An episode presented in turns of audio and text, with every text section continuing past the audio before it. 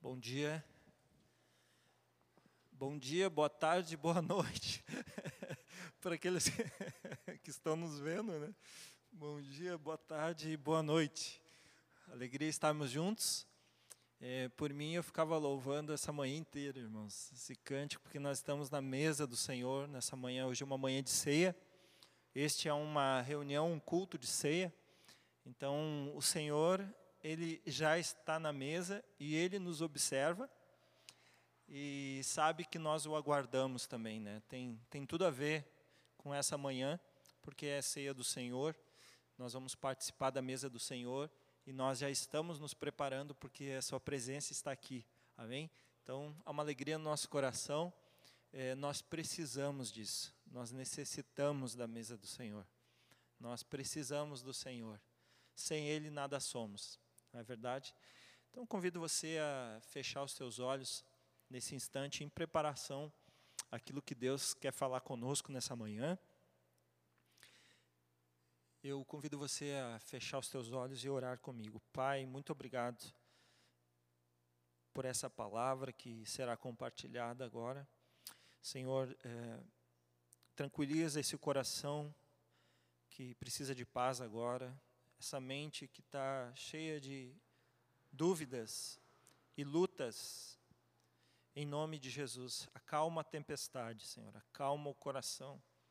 Deus amado, agora que a tua paz, que excede todo o entendimento, ela guarde a nossa mente e o nosso coração em Cristo Jesus. É o que nós te pedimos e nós fazemos essa oração, esse pedido ao Senhor. Nos abençoe agora, Pai, em nome do Senhor Jesus. Amém. Aleluia. Como eu falei semana passada, eu tenho feito meu devocional no livro de 2 Coríntios e agora eu, eu terminei 2 Coríntios e, e, tenho extraído tanta palavra de Deus, né? E, e o Senhor tem falado tanto comigo através de 2 Coríntios, do livro de 2 Coríntios. E eu queria compartilhar um pouquinho com vocês nessa manhã, um pouquinho sobre isso. Eu queria falar um pouquinho sobre a nossa mente, a nossa mente em Cristo. Porque se há um lugar que nós somos atacados é na nossa mente. E, e quanto isso é importante. E o texto, assim, o primeiro texto que eu quero ler com vocês é em 2 Coríntios capítulo 11, versículo 3. 2 Coríntios, capítulo 11, versículo 3. Temo que, assim como a serpente com a sua astúcia enganou a Eva, enganou Eva, assim também a mente de vocês seja corrompida e se afaste da simplicidade e pureza devidas a Cristo Jesus. A Cristo. Sem dúvida nenhuma, nós, é,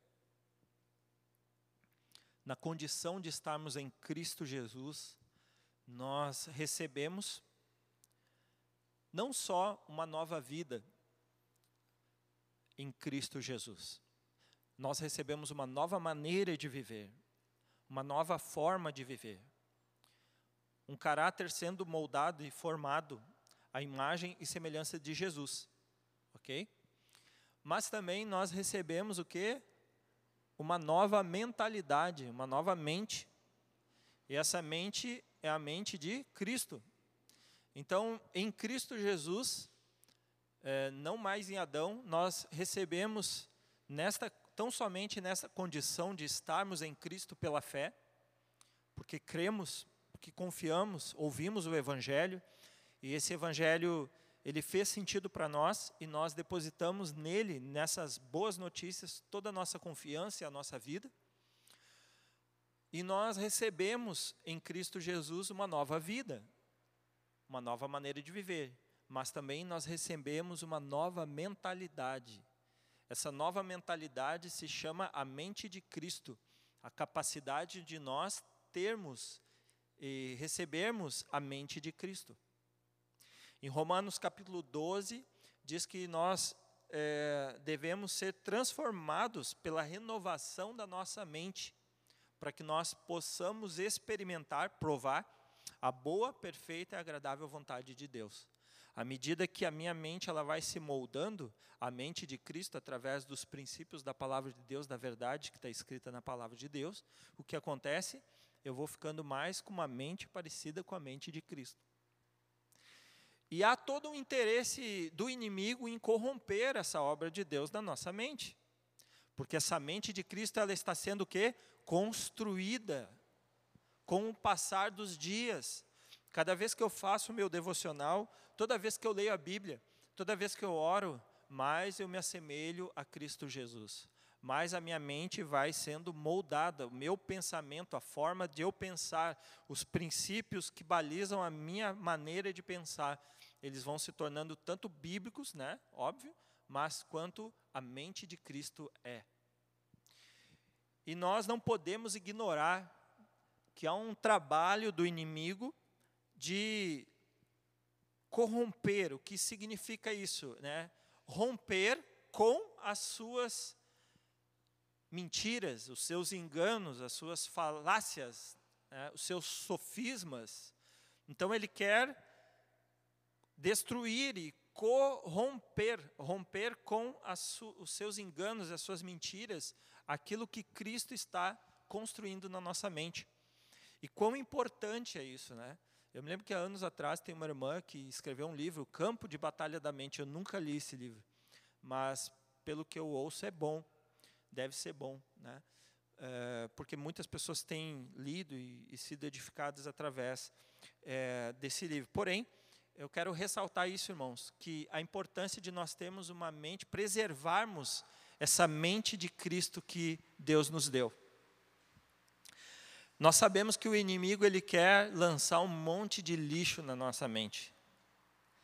E como é que nós somos atacados, né? É através das mídias sociais, é, através de ideias, enganos e tudo mais, né? Essas coisas elas vão entrando na nossa mente e não correspondem, não bate com a verdade da palavra de Deus. Isso faz com que a nossa mente comece a se tornar corrompida. Veja bem que o que Deus quer preservar em nós. No versículo anterior, o apóstolo Paulo ele disse assim, ó, eu tenho zelo por vocês com um zelo que vem de Deus, pois eu preparei vocês para apresentá-los como virgem pura a um esposo que é Cristo. Ou seja, é, é preservar uma mente intacta, né? Intacta em Cristo aonde que eu me lembro uma, um, uma ilustração de muitos anos atrás de um missionário que ele dizia assim, ó, que nós não podemos impedir que os pássaros voem sobre a nossa cabeça, né? Nós não podemos impedi-los. Mas agora, entre pousar na nossa cabeça e fazer um ninho e criar os seus ovos, nós podemos impedi-los, né? Então nós enxotamos, nós mandamos embora tudo aquilo que não condiz com essa pureza e com essa simplicidade devidas a Cristo. De que maneira é devida a Cristo? A mente de Cristo. Não condiz com a mente que Cristo tem, da forma como Jesus pensa, da forma como Jesus é, é a mente de Jesus. Em 2 Coríntios, então, é, no capítulo 10, como é que nós podemos, então, batalhar é, de modo que a nossa mente ela não se afaste da simplicidade e da pureza devidas a Cristo. Ou seja, eu não quero perder a forma como Cristo pensa, porque todos os dias nós lutamos é, com a nossa própria carne e não só isso, com um inimigo espiritual que tenta corromper a nossa mente. Ele tenta corromper. Não, nós não podemos aqui ignorar que a serpente se aproximou de Eva para corromper a mente de Eva e de Adão. Então, em 2 Coríntios 10, a partir do versículo 3, fala: porque embora andemos na carne, não lutamos segundo a carne. Porque as armas da nossa luta não são carnais, mas poderosas em Deus. Veja bem que, uma vez que nós é, temos o Espírito Santo, nós nos tornamos espirituais. Alguém não é espiritual pelo simples fato, irmãos, de simplesmente é, ser alguém de muita oração, né? ser alguém muito devoto a Deus pelos seus próprios méritos, né? Olha quanto essa pessoa ela é espiritual. Afinal de contas, né? Olha só, né? Ora em público. Até Jesus até criticou isso, né? Ele chamou isso de um sentimento, uma atitude farisaica, né? Religiosa. Então não está nessas coisas, mas está no simples fato de nós termos nascido de novo. Uma vez que nós nascemos de, nascemos de novo, estamos na condição de estar em Cristo, recebemos o seu Espírito, o Espírito Santo habita em nós. Então, eu sou espiritual. Você é espiritual por causa disso, porque você tem o Espírito Santo. Se você não tivesse Espírito Santo, você não seria espiritual. Ok?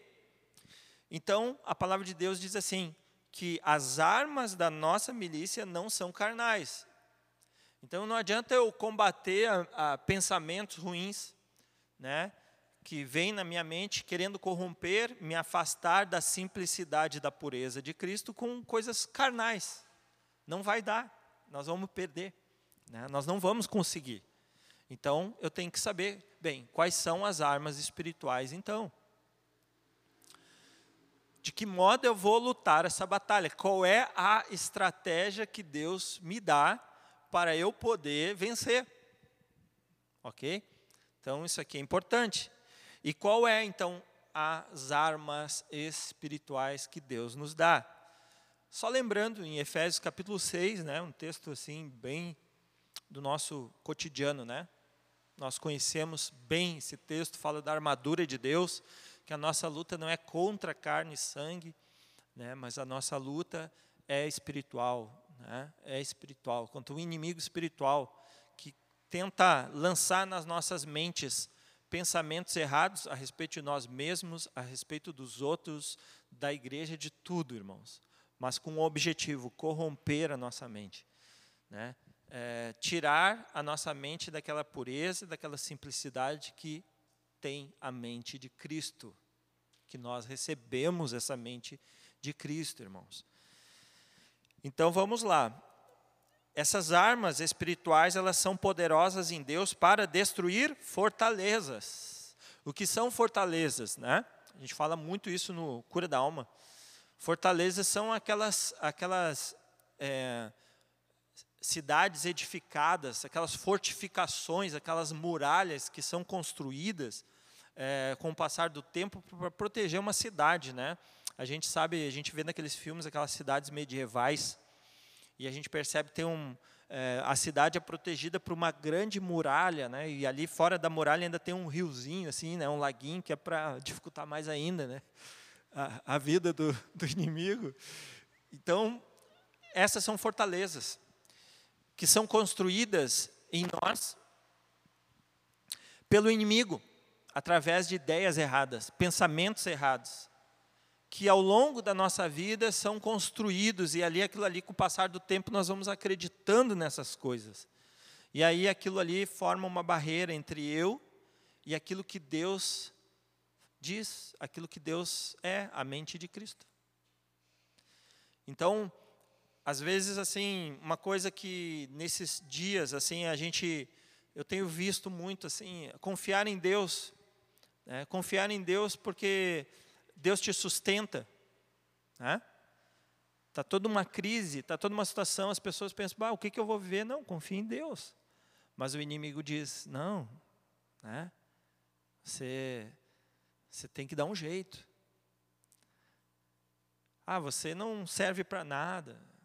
Né? Ah, eu estou só em casa, eu estou, olha só que situação que eu estou vivendo. Né? Situações difíceis, assim, que isso tem o poder de, nesse período de tempo, demonstrar e revelar fortalezas na nossa vida. fortalezas que estão ali presentes.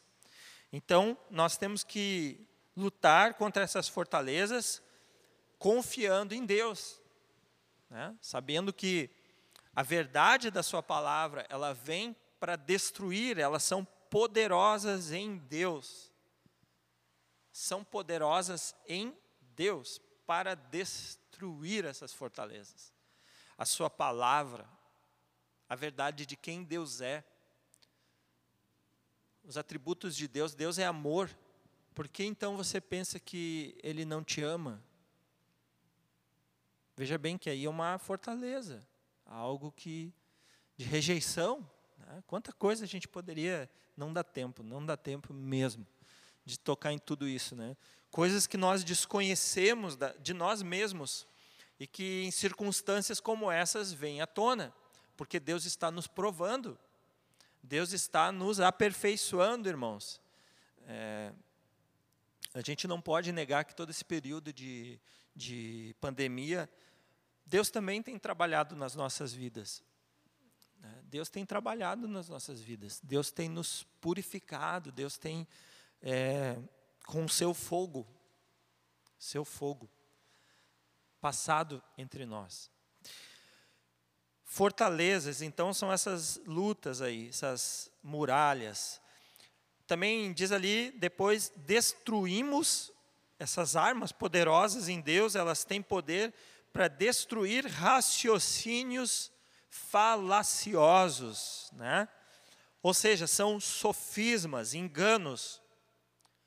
Jesus disse assim: Eu sou o caminho, a verdade e a vida. A verdade é uma pessoa, irmãos. A verdade é uma pessoa, a verdade é Jesus Cristo. Quem Ele é, o que Ele fez, o que Ele disse, essa é a verdade. Mas o inimigo tenta colocar enganos, sofismas, mentiras na nossa mente, infiltrar com o objetivo de corromper a nossa mente e nos tirar dessa simplicidade e purezas de vida de Cristo. Veja como é sutil Veja como é muito sutil isso. E também fala que essas armas elas são poderosas em Deus contra toda a arrogância que se levanta contra o conhecimento de Deus. Ou seja, é uma altivez. É, o que, é altivez? É um lugar alto. Vocês lembram da Torre de Babel? Qual foi a frase da Torre de Babel assim que para o Senhor encheu as tampas, né? Ali bateu no topo, né? Quando eles disseram assim, olha, faremos o nosso nome célebre em toda a terra. Eles não estavam nada humildes naquilo ali, né? Construir aquele negócio lá, querendo chegar ao céu e dizendo que eles mesmos tinham construído. E a arrogância tomou conta daqueles corações, né? A soberba né, a vaidade, essas coisas todas, elas tomaram o coração. Veja bem que isso também é algo que se levanta nas nossas vidas, irmãos, porque na carne nós não somos humildes, irmãos. Né? Nós temos fortalezas, nós temos enganos, sofismas, e muitas vezes a altivez ela se levanta na nossa vida. E como é que nós combatemos isso? através da verdade da palavra de Deus.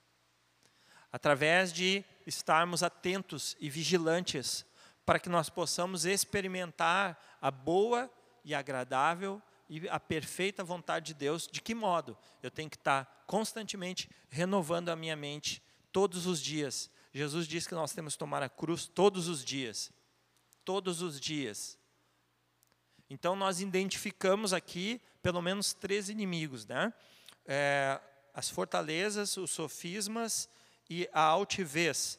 Mas também, no versículo 5, esse texto dá uma continuidade. Isso normalmente nós não, não falamos. Falamos também em cura da alma, mas eu identifico quando se, sendo uma arma espiritual. É uma arma espiritual, sim. Porque ele diz assim, ó, e levamos cativo todo pensamento à obediência de Cristo. Olha que interessante, porque isso está me vindo assim agora, assim, toda a extensão disso, porque parece que Deus ele joga no nosso colo a responsabilidade também. Nós somos muito de atribuir para o Senhor a responsabilidade de todas as coisas, né? Ah, não, e nós somos simples às vezes nisso. Dizer, ah, não, foi vontade de Deus, é vontade de Deus, né? E a gente generaliza as coisas, mas está dizendo aqui, ó, e levamos cativo todo pensamento à obediência de Cristo. Você pode chegar e dizer, basta, chega. Até aqui. A minha mente, eu submeto a Cristo. Tem uma irmã que há muitos anos atrás, ela disse assim para mim, Olha, pensamentos ruins é assim, né? Eu sujeito a Cristo, eu denuncio, né, diante de Deus o meu pensamento, a minha mente que está pensando isso errado, e eu denuncio Satanás na minha mente. Que coisa prática, né? Eu achei muito prático, né? Pensamentos de ansiedade, pensamentos que parece que fogem do teu controle, né? Eu vejo muitas pessoas lutando assim na mente, né? A mente vai, pensamentos, pensamentos vão, vão, vão, vão, e a pessoa se sente dominada, ela já não consegue fazer mais nada, porque ela está dominada por aquele tipo de pensamento. E aí você tem que praticar essa palavra, porque as armas não são carnais, as armas são espirituais. Como é que você lida com fortalezas, com sofismas, com altivez, essas coisas todas? Você tem que colocar sua mente em Cristo. Né? Porque ela está querendo sair de Cristo. Né? Interessante, né? Levamos cativo todo pensamento à obediência de Cristo. Por quê? Porque ela está querendo fugir, ela está querendo sair, ela está querendo sair da pureza né, e simplicidade de vida de Cristo. Então tem que pegar.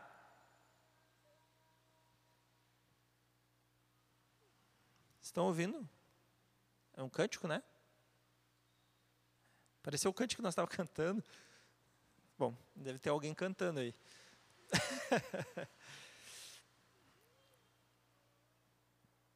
Irmãos, no versículo 6, que para mim também faz parte dessa arma de Deus. Se chama diligência, diligência temos que ter diligência.